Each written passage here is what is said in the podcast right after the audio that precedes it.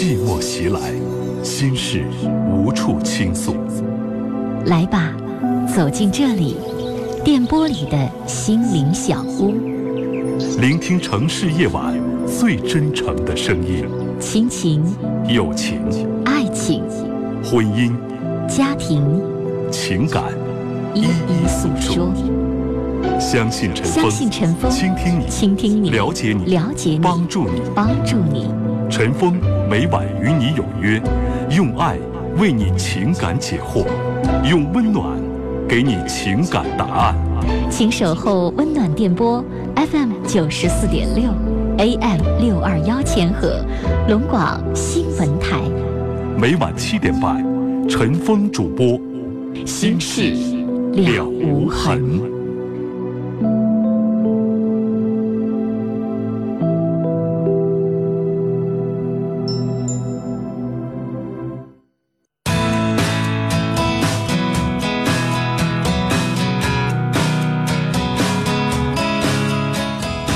众朋友，每晚七点半，龙广新闻台《新事了无痕》节目开始了，我是主持人陈峰，今晚的导播呢是王毅。龙广新闻台的收听频率 FM 九十四点六，调频九十四点六兆赫，每天晚上七点半到八点半，《新事了无痕》节目的直播时间。在节目进行的过程当中，您有婚姻、家庭、情感、生活、心理、工作、亲情、友情、爱情，遇到哪些烦心事儿，走进节目当中一起来聊。那陈峰会和我们的听众朋友在节目当中一起去帮你解决你在情感、婚姻、生活当中遇到的烦心事儿，帮你面对你的生活难题。直播现场提供五部热线电话，分别是零四五幺八二八九八八八五五零四五幺八二八九八八六六零四五幺八二八九八八七七，两部变声热线是零四五幺八二八九八幺零五或者是零四五幺八二八九八幺零六。短信的发送方式呢是数字零九加上你要发送的短信留言发到幺零六二六七八九，数字零九加上你要发送的短信发到幺零六二六七八九，微信号码搜索幺二五七九五幺六零二幺二五七九五幺六零二。以下的时间，欢迎您打电话或者是发微信来参与《新事了无痕》节目的直播。好，听众朋友，这里是正在直播的《新事了无痕》节目，我是主持人陈峰，导播呢是王毅。每天晚上的七点半到八点半，锁定 FM 九十四点六龙广新闻台，欢迎您收听和参与。直播间的电话零四五幺八二八九八八五五零四五幺八二八九八八六六零四五幺八二八九八八七七。短信的发送方式呢是数字零九加上你要发送的短信留言发到幺零六二六七八九。节目开始，我们来看这样一位听友的微信的提问。他说：“我和男朋友已经相好了十年，没想到他还是有外遇了。”使得我对男人彻底失去了信任。我们俩分手一年之后，他又来找我说永远不会对不起我。可是疑神疑鬼的病根我是彻底落下了，非要要他的邮箱通话记录要查个遍，而他却死活不告诉我密码。你说，既然他保证不再犯了，那为啥不告诉我密码，不告诉我看看呢？既然是清白的，为啥怕我查呢？现在我们因为这事儿成天打架没完，我一肚子的委屈，怎么解决呢？大家遇没遇到过这样的事儿啊？另一半因为自己犯过错，然后原谅是原谅了，但是揪住这事儿不放了，从此不信任自己了，老是想方设法想调查自己。那这个时候，你愿不愿意主动的把你的 QQ 啊、通话记录的密码呀，直接告诉给对方，欢迎对方查证呢？还是就是我没鬼，我就不想让他查？您是哪种情况？欢迎您发微信。发短信，短信是数字零九加短信留言发到幺零六二六七八九。微信用微信软件直接搜索幺二五七九五幺六零二啊，加为好友之后发送文字消息来参与我们节目的直播和互动。来，这个时间我们先来接通听众朋友打来的电话。你好，你好，峰哥。你好，您说。我是 我说的歌，你应该那个印象。嗯。嗯，徐红。好像有点印象，好像有点印象，但是好像很久远了吧？对，哈尔滨职哈尔滨职业学院的，就大概十年前那时候参与节目比较多。嗯，对呀。我记得那时候我的节目还比现在要晚得多。对。那时候叫《岁月情怀》，是不是？对，后来改名叫《心事了无痕》。那时候叶文的节目还叫《新大学时代》呢，是不是？对，你现在想起来了，我想起来了，因为这比较久远了，因为十年前那会儿差不多吧。你大学刚毕业，那时候老参与节目是吗？对我那时候还没毕业，将要毕业还没毕业。那现在呢？毕业几年了？零五年毕业的呗，现在八年了，八年了呗。整八年啊，好。嗯。看看我还记忆不错哈，还能记着。嗯嗯，我我我现在看你主持这么多节，而且那个 AM 八三七朝阳广播那八点主持的，你这八点半的那个是八七三，对不起，不是八三七，八七三。对，八七三那八点开始主主播，那你这个到八点半才结束。那是录播。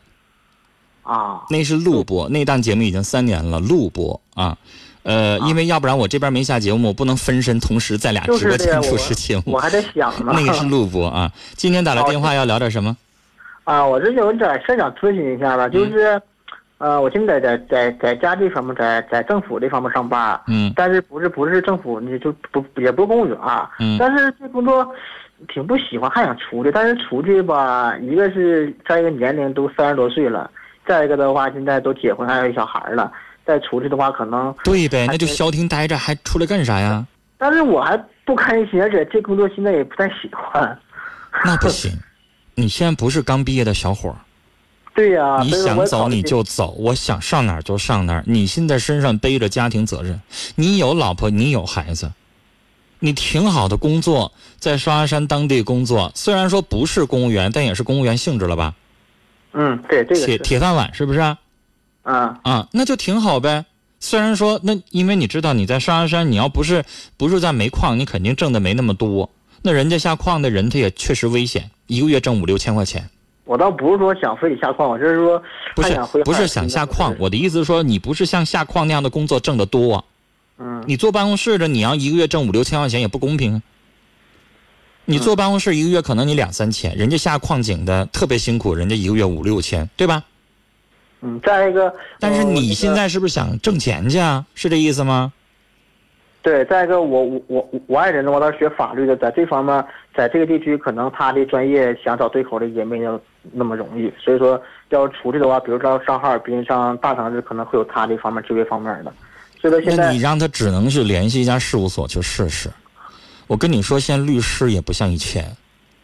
嗯。十年前你没听说过律师满大街发名片、发兜子的，但现在我经常能看到超市门口律师事务所满满手，一人给一张广告，一人发一张传单。为什么呀？因为案子不好接，活不好接呗。嗯。因为律师太多呗，律师事务所太多呀。每个法院门口你能找出几十家、上百家律师事务所，都能吃饱饭吗？也不容易。所以你要，如果啊这么做，咱已经三十好几的人了，孩子也有了，家庭也有了，你每动一步都非常非常的得可靠，得得得兜住了。你别你这么好的工作你辞了，然后你再漏点地方没有，你再长达几年时间你要找不着工作，那可妥了，那完了。如果你有这样的想法，你得怎么做呢？就像你，你说了，你爱人是做法律工作的，你先帮他联系一家事务所。然后咱们现在在双鸭山的工作，就当说我我我我还我老婆现在比如说宫外孕或者啥，我请个假，明白吗？然后我请个三个月半年，你让他来哈尔滨，你让他试试，试半年你觉得行，比较景气，那你让他辞掉那边工作再来行。啥也没有，你光想着挺好，那不一样啊。人家做律师挣着钱了，那他可能就不一定能挣着钱，这好不好说呀？你隔壁这家饭店特别好，你在隔壁你再开一家，你试试，你看能不能好？不好说，很有可能在一条街上就有赔有赚。对，这肯定的，是不是这个道理有？而且现在呢，回过头来想一想，齐红，咱不是说二十多岁毛头小伙，咱还能吃好多苦了。我跟你说，这是实在话。我现在就是。跟你有一样的想法，比你还大。但是我我现在有个什么想法，就是人有的时候你想法挺好，你有的时候会力不从心。嗯，你让我现在就跟我十八九岁上高中一样的，我再回到那个高中的教室去学习去。我想告诉你，我坐那一天，我非得睡着他不可。你现在想象一下，你生活优越惯了，你有空调，你有风扇吹着。高三教室里边有风扇有空调吗？嗯，五六十人往那一坐，都喘不上来气吧？你不睡觉？但是你那个时候，你十八岁那个时候，你就没有退路的时候，你就是好好学习，你啥不想？你现在呢？走两步，走十分钟，走累了，是不是想打车？但你十七八岁的时候，你想过打车吗？你就是老老实实坐公交车呀。我记得那时候坐公交车有五毛钱的都不坐一块的。对，那现在呢？你还能不能像那个时候一样的吃苦啊？好像做不到。那你要回到一个新的地方去，你去跟人家刚刚毕业的二十一二岁的年轻人去抢饭碗的时候，你有没有人那个冲劲儿？有没有人的那个那个笨劲儿？人家可能做什么都行，那你还能不能够就就喝下脸面来，再从头开始做起呢？不一定，明白吗？就有的时候可能十年之后，有的人会觉得我去了一个新公司，他给我个主管的工作我去干，你让我从职员干起，很多人不愿意了。就这个东西，你要自己去实践、去经历，然后你发现你能做，你再去做，不能光想。嗯，你说呢？如果你要有这样的想法，你想一个招儿，单位能不能给你假？然后你先试试去，是行，你把单位这工作辞了；不行，回过头来老老实实的，别有任何想法，老老实实做自己这份工作。你说呢？嗯，这方面倒是考虑过，假这方面也也也是可以请的。对，那你就那你就必须得这么做，这样稳妥。啊，就是不保本呗。当然啊，你谁敢说呀？现在瞅着人在北京、上海一月挣两三万，他可羡慕，我也羡慕。你在哈尔滨，你干啥工作能挣那么多钱啊？你不自己做买卖，你上哪挣两三万去？哪有工作？哪一个单位给你开那么多钱啊？对吧？嗯，对，是羡慕，羡慕完了之后，让你去那地方上北京、上海，然后你也那么打拼，你试试那滋味的时候，你能不能适应？这个很重要。为什么现在有越来越多的人选择回小城市生活呢？他安逸。人家挣那么多，人家也付出那么大的辛苦了，你说呢？我就是感觉有点太安逸了。那你就去试试去。我觉得就一山望着一山高。你知道我有的时候有一些，我是毕业留在哈尔滨，但是我的很多同学都在北京，甚至也有在国外的，就是他有的时候他会相互去羡慕，你明白吗？我同学就是很多都在北京、上海什么的。对他，他有的时候会相互羡慕，北京、上海的没准也羡慕你小城市，也挺安逸的。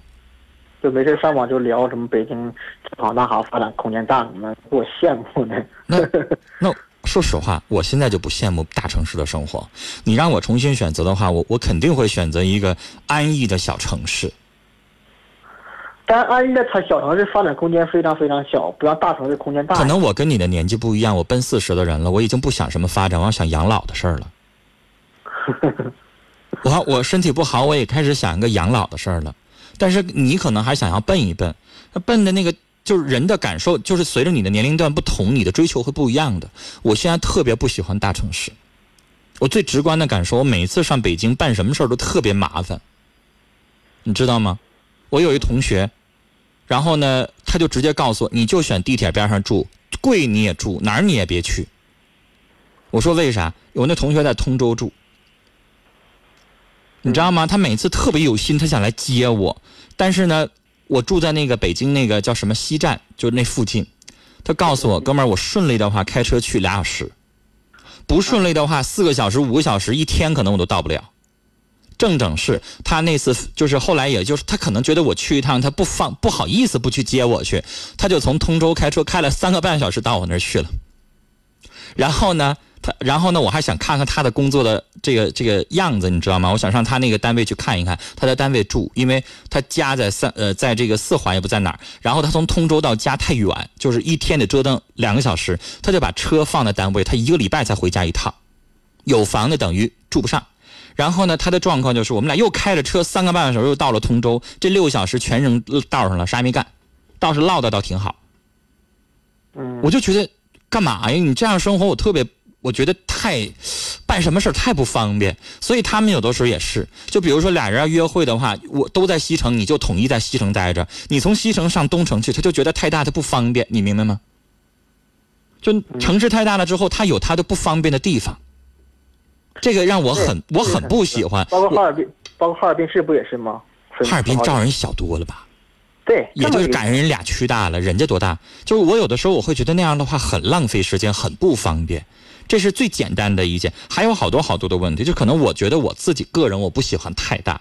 你现在让我喜欢，比如说南方的某个小城，什么大理，什么北海，什么三亚，我都很喜欢，我觉得很安逸。但是你现在可能你不喜，因为你本身在一个小城市，你觉得太安逸了，你想要大城市的繁华。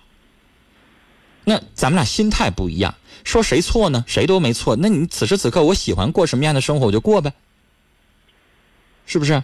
你想去追求，我刚才跟你说这个意思了，就是你要把现有的生活先能保住的情况下，然后你就追求，追求不成，我还有个退路，千万别在这个时候三十来岁了，再把自己的退路给弄没了，那样的话可就竹篮打水一场空了，就熊瞎掰苞米了，那不行，是不是？嗯，保佑现有生活呗。就是，我觉得有一些生活的换位的时候，得需要去尝试一下。就是你去换位一下，类似于像旅游，像像适应那个生活，是过一个月俩月，然后你再说你到底适不适应，那样的话比较客观，是不是？嗯，嗯，好了，时间的关系跟你聊到这儿啊，我们节目时间比较有限，所以给每位听众朋友的时间不是特别多。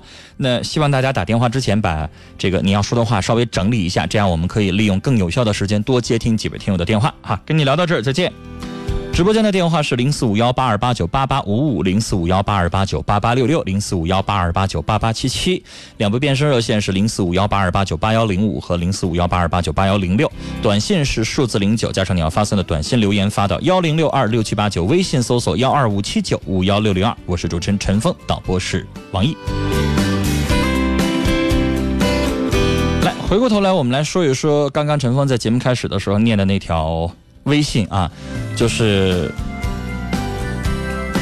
俩人分手之后，这个女士选择原谅他了，但是老是疑神疑鬼，这个病根落下了，然后老呢想管对方要电话号呃电要密码，查对方的通话记录啊、邮箱啊、QQ 啊等等，对方就是不想告诉，因为这个老吵架。这件事情我们来看一看听友的回复。九九七零的听众发短信说：“女士，你为这事儿生啥气呀？事情已经过去了，你再这样就过不下去了。一句话说，你要这样的话，不如分手吧。好男友的是，为啥不去找呢？真正在乎你、疼爱你的老公多好啊！”二五八五的听众要传情说：“相遇前，你的老公很想你，听到请回电话。”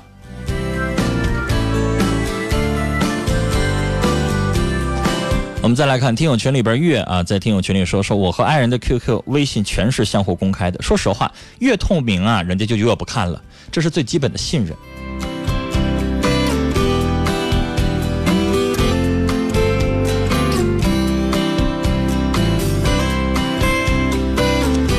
穷末路穷途的寇他说，在微信上说伤了一次，哪还经得起第二次受伤呢？林城微信说：“我觉得吧，如果心里没鬼，手机 QQ 可以让他随便查，这这才是对爱人的一种尊重。”哎，关于这个问题，可能大家的想法真不一样哈。田野里的铁公鸡微信说：“放他一马吧，也等于放自己一马。和这种人生活，咋谈幸福啊？”丫头小歪说：“谅解不是言语上说说就算了，真正的谅解是从内心里边不计较。谅解需要真诚的接受，谅解需要坦然的忘掉。女士爱他，学会真正的谅解他，把痛苦挡在心门之外，那样你们会很幸福。反之，不放弃、不谅解，彼此都会痛苦，压力会很大。”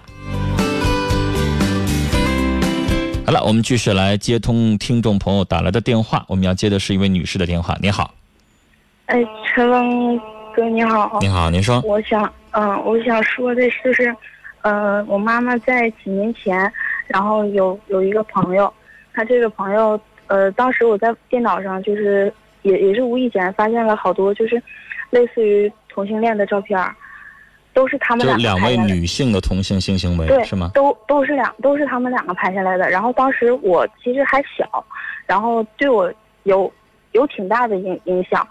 然后现在，呃，这个女的后来我也也是长大了，接触接触，发现她人其实还可以，嗯，尤其对我妈其实挺好的。我觉得这点我也挺那什么，但是最近她一直在我家住，因为她她她家不是这儿的，她家是外县的。然后一直在这边住，是要跟我妈想想，就是两个人想一起干点什么，你父亲也在吗？也在。但是我觉得这样已你你父亲没没。想什么，没觉得有什么不对？这些年我爸一直都忍忍了，就你爸爸一直知道啊，知道他俩咋回事啊？他不懂这些，他只知道就是他俩好，就只以为他俩是闺。蜜，对对对，只有你知道他他们俩是同性伴侣的关系是吗？对对，哦，然后我就觉得他现在已经影已经真的是影响到我的家庭了，因为就是吃喝这都这都无所谓，多一双碗多一份碗碗筷的事儿。但是他现在就是除了呃，他这个女的她在我家这个城市，在我家斜对面又买了个房子。嗯，我他俩现在晚上睡觉去那那个地方睡觉，然后白天都是在我这就是我想问你的，就是晚上你妈妈已经不跟你爸同房睡了，而跟那女的同房睡，是这意思吧？只对，只要那个女的在，我我妈不是同就是同房同房同同房了，他就已经不在家了，跟我他都就其实公开了，对。就是他以为两个女的走得近一点，别人可能因为你女孩你知道，可能这么多年你也了解这个女性的同性恋的这个问题了，他比较隐秘。对，这要两个男的这样的话，早翻儿了。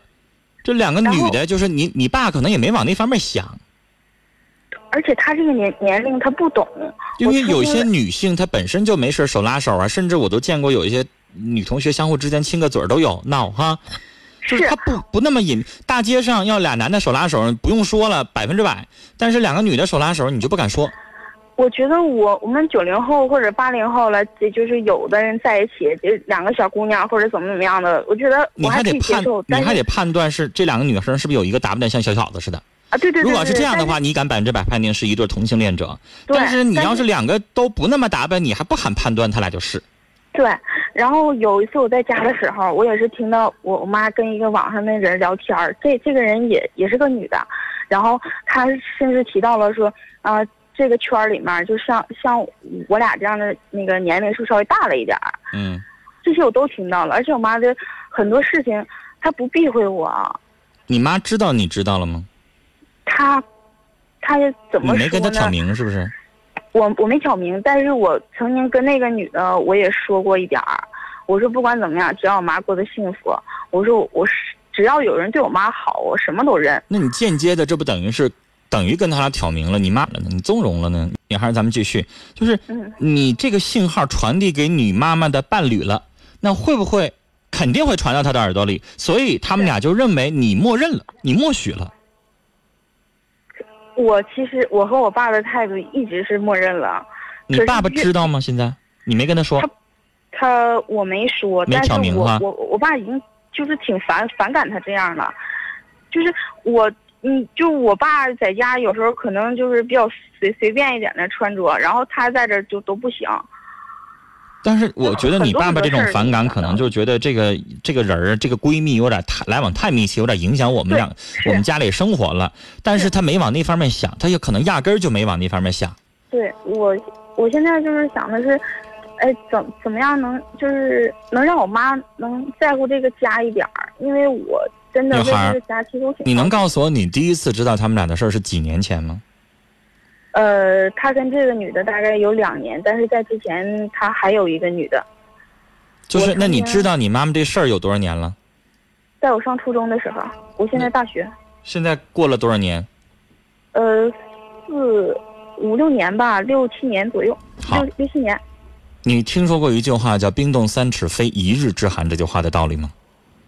嗯，知道，其实，女孩儿，早在你知道的那年开始，你就应该有所行动，然后他才会知道，啊，我姑娘受不了这个，我姑娘膈应这个，然后我知道收敛。可是那时候我还小啊，我才上初中，小你也可以表达的。我见过，反倒是我我遇到过哈，比如说父母两个人要离婚，反倒是因为姑娘小，然后作作说我要跳楼，我要怎么怎么地，你们俩敢离婚我就怎么怎么地，父母真就不离了。但是你大了之后呢，他反倒不在乎你的，因为大了之后他不在乎你是一个成年人，你会理智的做事儿了。嗯，你知道吗？女孩你呢，其实就是因为你的默认，他们才会越来越严重的，越来越不在乎的。要不然的话，他最起码他不敢当面，他肯定要有所收敛，而他现在没收敛，他现在越来越过分，确实，是不是？你就是其实女孩儿，你知道吗？面于面对这样的事儿，我要先跟你说一件事儿，就是你首先第一件事儿，你改变不了他的性取向。是到这个年纪，你妈妈应该是起码四十五岁往上的人了，是不是？是正好，那这个年纪的人，他都已经四十五了，你还能够在这个人到中年的时候，你再去改变他的取向吗？不可能。你就算给他找个心理专家，他会排斥，他肯定不会去去按照心理专家说那个话去做，对不对？现在我让他闹的是，我想去看心理医生。所以你刚才没问我说要不要改变他取向的问题，你也懂，你改变不了。那你现在能做的，你刚才问我的是是说怎么能让他在乎点你爸爸，对吧？对，因因为他连我，他有有些时候都考虑不到。但是你这么说的话的意思就是说我改变不了你的取向，你在外边你肯定还有一个爱的人，但你能不能对我和父亲尊重一点？你是这个想法是吧？嗯，那就必须要把你看到的、你听到的和你此时此刻的想法要跟他说，因为他现在不知道。他现在是什么呢？他有点皮了了。是就是没有人说我，或者是你们既然已经知道我这样了，那我就破罐破摔，或者是我就我就这样了。你知道吗，陈峰哥？就是他最过分的一次，是让我最最受不了的，就是在今年大概开春那那段时间吧，他竟然让我在网上给给他买成人用品。他他不知就是这这是让我最真的，我当时都无语了。女孩儿，原谅我，可能有的听众还想象不到有多恶劣。我跟你翻译一下，实际上他让你买的是性爱用品，而且应该是两个女性性爱的用品。呃，那个倒没有，但是他确实让我买的跟那个东东西都差不多了，差不多的东西差不多。嗯对，然后他把整个网站都发给我，因为他不会拍，他不会买东西。那这个是不是有点过了？看了之后，我特别我特别受不了，因为我跟你说，当时怎么不表现出来呢？我不是一个性格很强势的一个一个小孩儿。我当时我初中的时候发现那些事情的时候，对我影响特别的特特别大你知道，，你知道，女孩儿，我都觉得你的心态已经很健康了。你知道，面对同性恋这个问题，有有很多听众现在比较理性，像你说八零后、九零后对这个问题已经看得很开了。但是是很多人是什么呢？是我理解你，我尊重你，但我不一定认同你这样做，对吧我现？在很理解我妈，对，理解她，我尊重她，因为她是你妈妈。是回过头来，她要是换做是你的姐妹，你都不一定是这样做。因为她是长辈，那你理解她、尊重她，但你不等于是你就认同她，或者是你就可以帮助他。你现在他让你去帮他拍这些东西，那啥意思？变相你就等于是你在帮助他在做这个事儿，那就是我的底线，你触及我的底线了。呃，陈峰哥，你觉得我应该？就像举个例子，我也理解我也尊重，但是有一天，女孩哪天你妈妈说，姑娘，你你你你你帮我介绍个阿姨呗，或者怎么地，你是不是觉得有点过分了就？你知道陈峰哥，我现在最期待的是什么吗？我现在最期待的是能有一个男人能爱上我妈，然后能把我妈领走，然后我我就劝他俩离婚。真的，我劝他俩离婚。我我同学，我几个闺蜜都知道我家这个情况。她看到我父亲，他们都说你爸真不容易。他说你爸真是好样的，换别人早跟你妈离婚了。我妈十几年不这事儿以后就别跟同学说了，他他们有。有的经常在我家住，然后就都知道这些事那。以后你就别往家领人了，这事儿还是少让人知道为好。你说呢？你妈妈就算她不在乎，她也不是啥光彩事儿啊。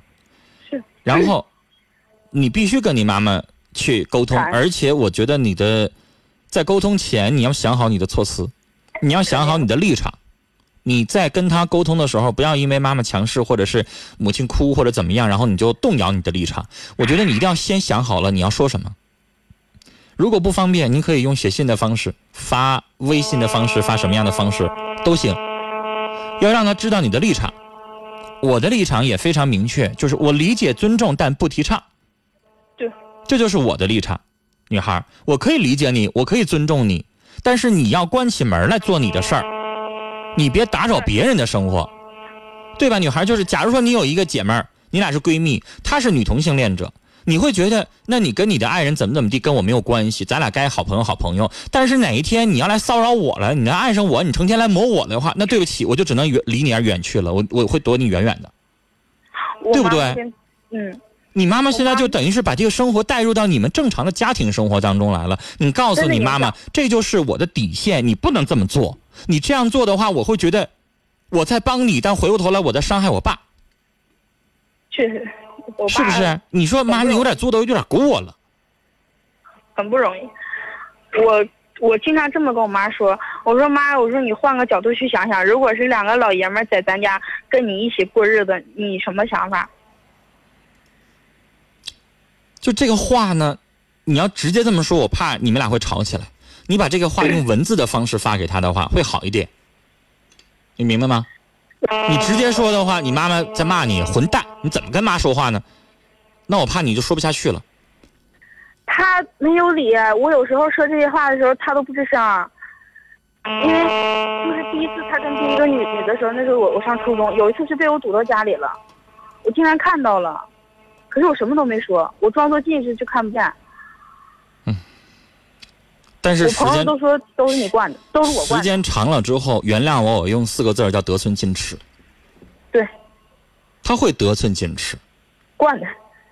所以有一些事情咱眼不见心为净，是吧？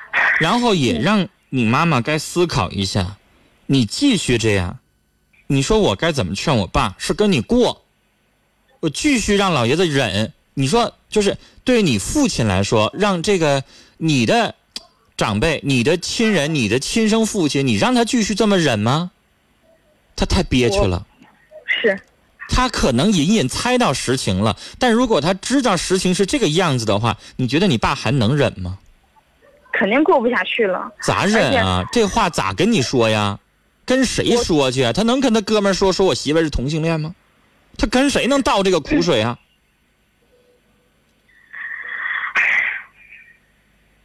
我也，所以，我觉得有些事情都别太过分，嗯彼此才能够给对方一个，我我觉得是什么呢？就是我听过一个故事啊，商家竞争的故事。什么故事呢？就是李嘉诚在他的书当中说过一句话，说我无论怎么做，我无论怎么去赚钱，我要给别人留下至少百分之三十的利润空间。嗯他才成为数数第一的富豪。什么意思？就是女孩，比如说我们做生意也好，干嘛也好，我们竞争，我们不能把对方置于死地。他活着嗯，他活得很好，对你的利大于弊。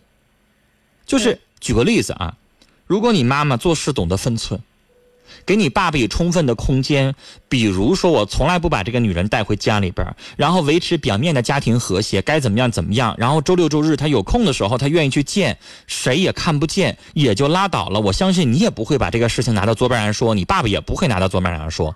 但是他现在他过分了。是，他过分了之后，已经触犯了你父亲的这个生存空间，或者是维持一个人的一个起码的尊严，触犯了。那对不起，我们谁也忍不了了，对吧？这件事情当中，你作为女儿，你不想让你妈妈的尊严受到影响，你也不想让你爸爸的尊严受到影响，但你要不提的话，是不是他有点太过分了？我看到我爸天天就这么忍忍下去，然后我爸 在外面受气了，回来就是干活受气了，他回来一一句话都不跟我提，我真是挺难受的，有时候。所以，女孩儿，这个时候需要你替你爸爸说句话，告诉你妈妈一声，别太过分。你说，如果你要太过分的话，我可能两头我都不帮了，甚至我可能我要帮一下弱者。这件事情当中的受害一方是父亲，是，我不希望看到那样，那样的话，他俩就离婚了。离婚完了之后，你父亲也不会快乐。是，所以适当的提醒他一下，收敛一点你的行为就行了，给彼此一点点生活的空间，你别太欺负人，嗯。是不是？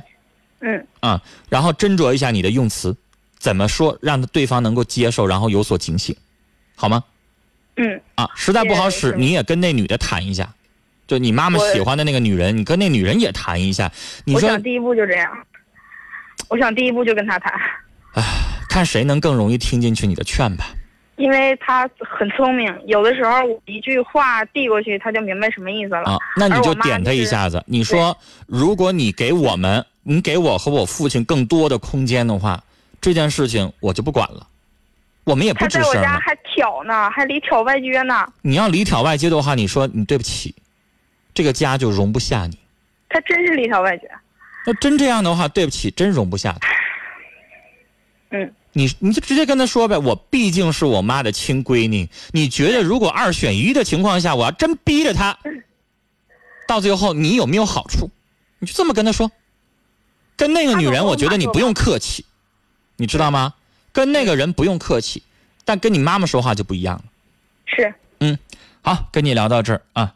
这件事情作为一个二十多岁的女孩来说，去处理真的不是特别特别的容易。我希望这位母亲如果听到你女儿的这番话的话，能不能从一个母亲的角度去思考一下，是不是有些事儿你做的过分了？女儿都这么理解你同性恋的行为了，你能不能也理解一下你丈夫和孩子的心理和立场？我们看听友微信和短信上的这个。参与的信息，五四七六的听众发短信在评论我们刚刚微信的问题。他说：“这事儿也不能怪女的查，谁叫你以前犯过错，心里没鬼就让女朋友随便检查呗，让女朋友放心。”关于这件事情，我们的听友可以说是针锋相对啊，意见不统一啊。就是主张查的也有啊，主张让这个女士放弃别查的也有，那就要请当事人两边的意见我都给你摆出来了，请你听一下，然后呢，选择一个你认为适合你的这样的一个方式。好了，我们的节目正在继续，电话是零四五幺八二八九八八五五，零四五幺八二八九八八六六，零四五幺八二八九八八七七，大家可以打来电话，就我们节目当中的每一件事情说说你的想法。另外，大家也可以通过微信或者短信的方式来参与，短信是数字零九加短信留言发到幺零六二六七八九，微信搜索幺二五七九五幺六零二。呼伦贝尔太阳在听友群里说：“女孩，你妈妈这么做事儿不道德。”丈夫挣钱养家，当着面给人戴绿帽子，男小三儿还也就算了，还领个女小三儿，咋说呢？听友死神在微信上说这事儿听了让谁都会苦恼，毕竟是亲妈，说深了不是，说浅了不起作用。哎呀，但是我还是建议你女孩语言不要太激烈，心平气和去谈吧。希望你能够早日脱离这个难处。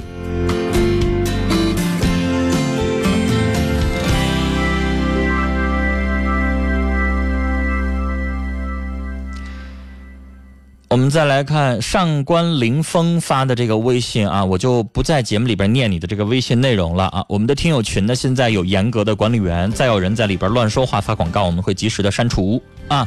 呃，但是他的这个事儿我知道了啊。我们现在听友群有严格的管理，我们有这个十位管理员在轮流的管理啊。谢谢你的提醒。听友月在听友群里说说。女孩家的这个状况，你也去了解一下你父亲的想法和决定吧。听友温柔哥哥说：“我是九零后啊，我接受不了同性恋，我对同性恋也看不开。对母亲如果有同性恋行为的话，我会坚决否认，坚决反对。”习惯有你说：“女孩，你的默许让你的母亲。”开始有恃无恐起来，开始肆无忌惮起来。其实你早就应该做点什么了，让对方明确你的底线，你能接受的底线，然后你的立场，然后他才会有所顾忌。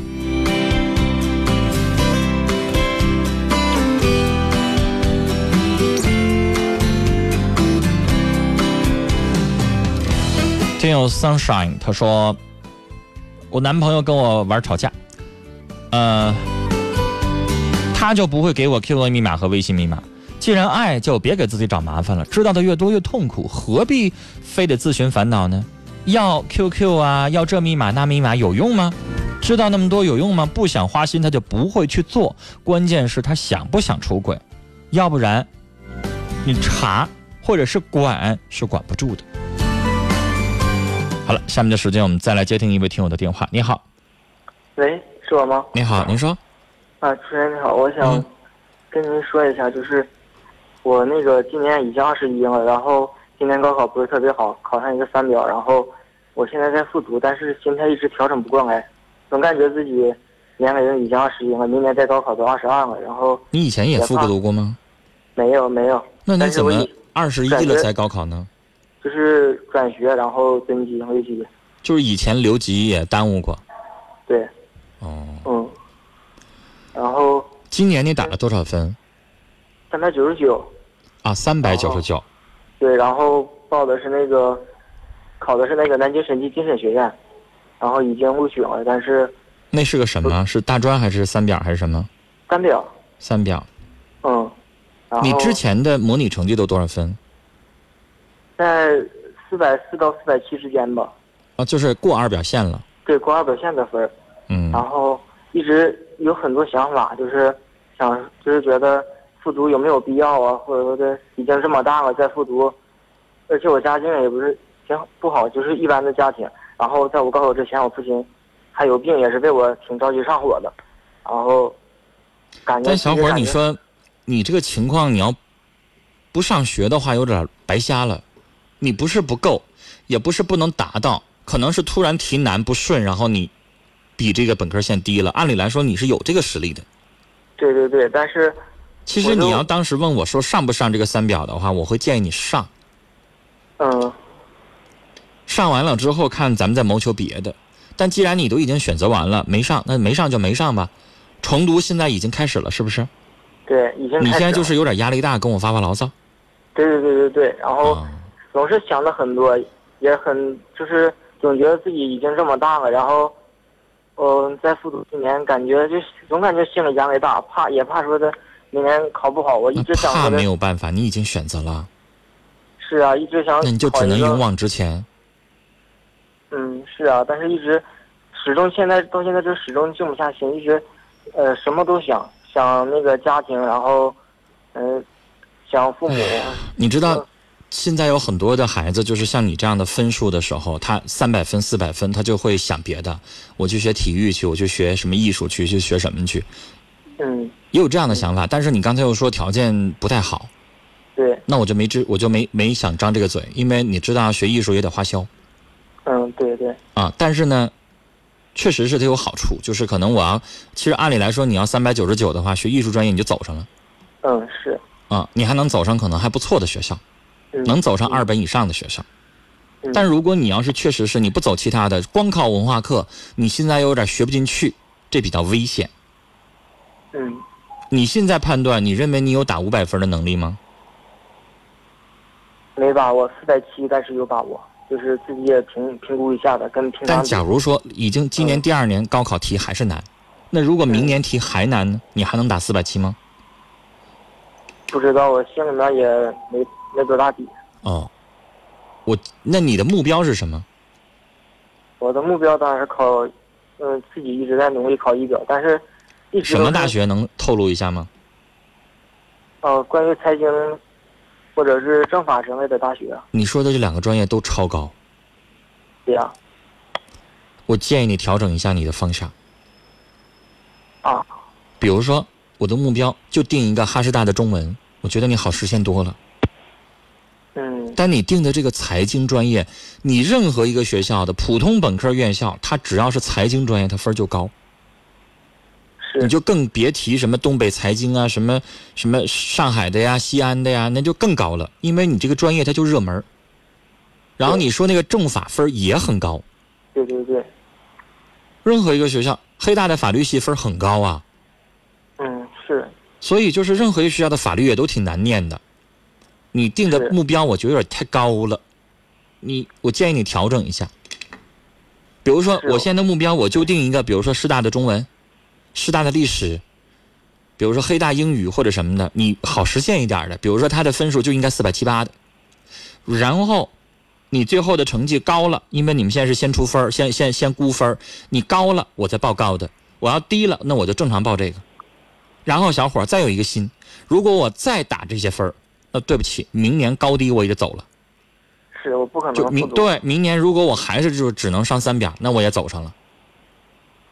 是就民办大学你走上，你也有个学校上，也叫本科，是，是不是？但是咱自己这一年一到掐足劲儿要学，你就别胡思乱想了，想那些我觉得没什么太大用处，你在浪费时间，浪费你父母的钱，也在浪费你自己的精力。是，就是我也想很多，我我也感觉自己说已经二十一不小了，也应该寻思对很多事情。啥也别寻思了，责无旁贷。是，就是有时学习总是静不下心。比如说学校，我是一提同学年龄啊什么的，我就感觉比他们大个两岁，大你想那些干啥呢？是，我也想那些有啥用呢？是我感觉没必要，但是你重读一年算啥？重读一年的多了去了。你你你听说新闻了吗？去年跟你一起高考有一是六十岁的老先生参加高考的，你还达不到话题人物那一说。你要重读个十年，你你试试。你现在是什么？就是重读一年，你太正常不过了。高考辅辅导班当中好多都是重读一年的。是啊，但是一点都不算什么。其实小伙，你当初你复读的时候，你别在本校就得了。你要是选择一个高考补习班，整个那个补习班里边全是复读生，你一点这压力没有了。嗯。我也纳闷，你为什么非得选择本校复读？嗯，是我选择的是插班。那不那不那不给你自己添压力吗？嗯。嗯，行了，这些话呢，就是跟我发发牢骚得了。啊，稍后呢，跟我聊完了之后，放下电话，收音机关了，该学习学习，行吧？每天给自己至少应该学到十一点。然后偶尔可以放松一下，周末可以放松个小半天儿。嗯，你对得起自己。你要还胡思乱想的话，你这重读这一年干啥？浪费时间吗？不是，本来你就照人家大了。嗯，你现在再上大学去，你得比人家同同跟你同届的同学，你得比人大两三岁。对呀，所以就感觉自己以后什么的。所以啥也别说了啊，咱就老老实实的，别寻思，好好学。该怎么样？咱已经做了一个决定了，就必须去朝着努力。最后的结果，看自己的努力结果了。对得起自己就行了，你不用对得起别人。是，对得起你自己就行。总觉得别人就说看我说说这这么大，然后怕别人说瞧不起我。越想那些越没有用，想那些都没有用。有的时候。那个脚步啊，接下来的下一步落在哪儿是看你自己的行为的。说那些都没有用了啊！时间的关系，聊到这儿了，撂下电话，该学习了啊！那今天的节目到这里就结束了，感谢您的收听，听众朋友再见，祝您晚安。